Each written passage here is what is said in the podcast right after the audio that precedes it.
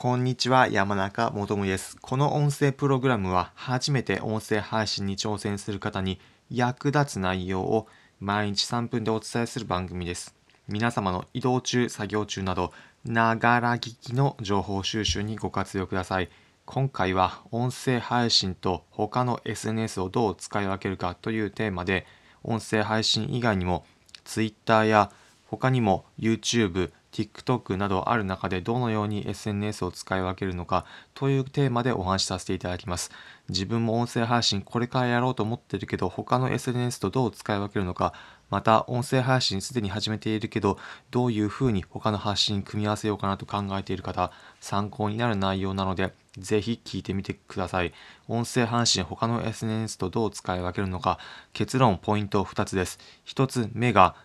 伝えたいコンテンツの量によって使い分ける。もう一つが、ターゲットの人たちがどの SNS によく生息しているのかを考えて使い分ける。この2つです。もう少し具体的にお伝えします。まず1つ目のポイント、伝えたいコンテンツ量によって使い分ける。こちら、以前音声配信聞いている中で参考になったものがあるので、そちらを踏まえてお話しさせていただきます。音声配信サービスの voicy で、社会派ブロガーで著名なチキリンさんがやられていた放送回。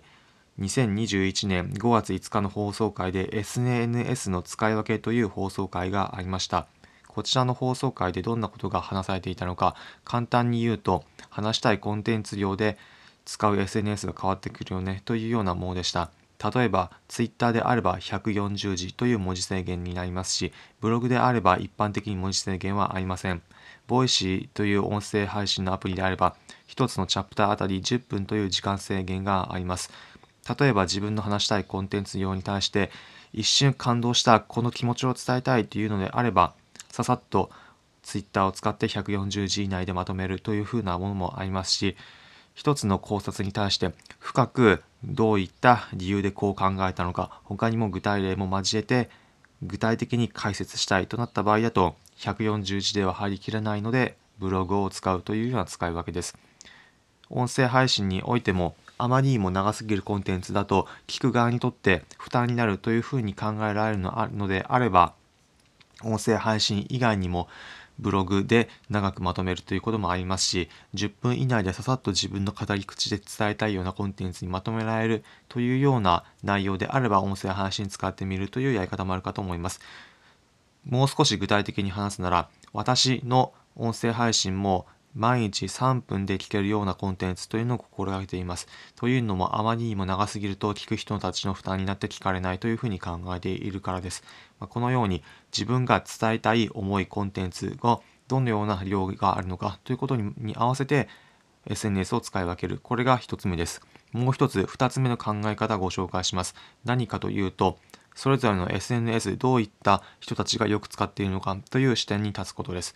例えば、皆さん普段どのような SNS を使ってますでしょうか ?Twitter だったり、TikTok だったり、Instagram、YouTube、様々なものがあるかと思います。ただ、それ皆さんが使っているところみんなも使っているかというとそうではないと思います。今この音声聞いている方の中でも TikTok は使っているけど YouTube は使っていない。逆に YouTube 使っているけど Twitter 使ってないなど様々にあるかと思います。まあそうです。それぞれのプラットフォームごとにどのような方が使っているかというのが特徴があるんです。よく言われているところで言うと、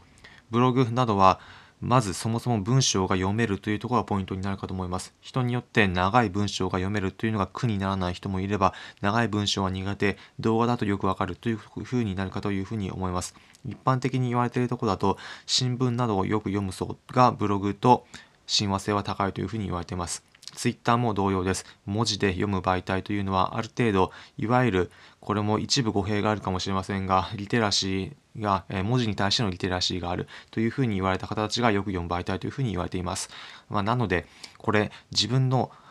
自皆さんのご自身のところに立場で帰ってみたいていただきたいんですが自分の配信しているコンテンツどういった人たちに届けたいとかというのかという視点で SNS 考えてみてください。いわゆる文字へのリテラシーが高そうな人たちが自分のターゲットの人たちコンテンツ届けたい人たちというならばぜひブログだったり Twitter など活用してみてください。逆に自分の届けたいコンテンツのターゲットの人たちが映像だったりそういったものに親和性が高い人たちというふうなところであれば YouTube や TikTok など活用してください。ぜひ皆さんも一度立ち止まって自分の配信しているコンテンツどういった人たちに届けたいのか どういった人たちであればよく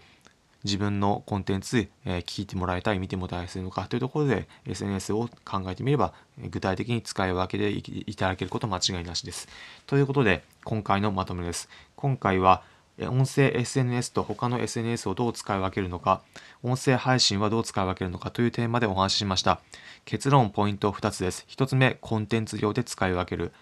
2つ目、自分の配信するコンテンツのターゲットがどの SNS によく生息しているのかを考えて使い分ける。この2つのポイントです。今回の内容参考になったという方は、いいねの高評価、またこの音声プログラムのフォローのボタンもポチッと押していただければ幸いです。この音声プログラムは初めて音声配信に挑戦する方に役立つ内容を毎日3分でお伝えする番組です。皆様の移動中、作業中などながら聞きの情報収集にご活用ください。コメントもお待ちしております。私も今回の放送を聞いて、新しく Twitter でも配信、発信始めることにしました。など気軽にコメントいただければ幸いです。また、今回のような内容、音声聞くだけではなくて、後で文面で振り返って自分の音声配信に活かしたいという方に向けて、音声配信のエッセンス、すべて Twitter でまとめて見れるようにしました。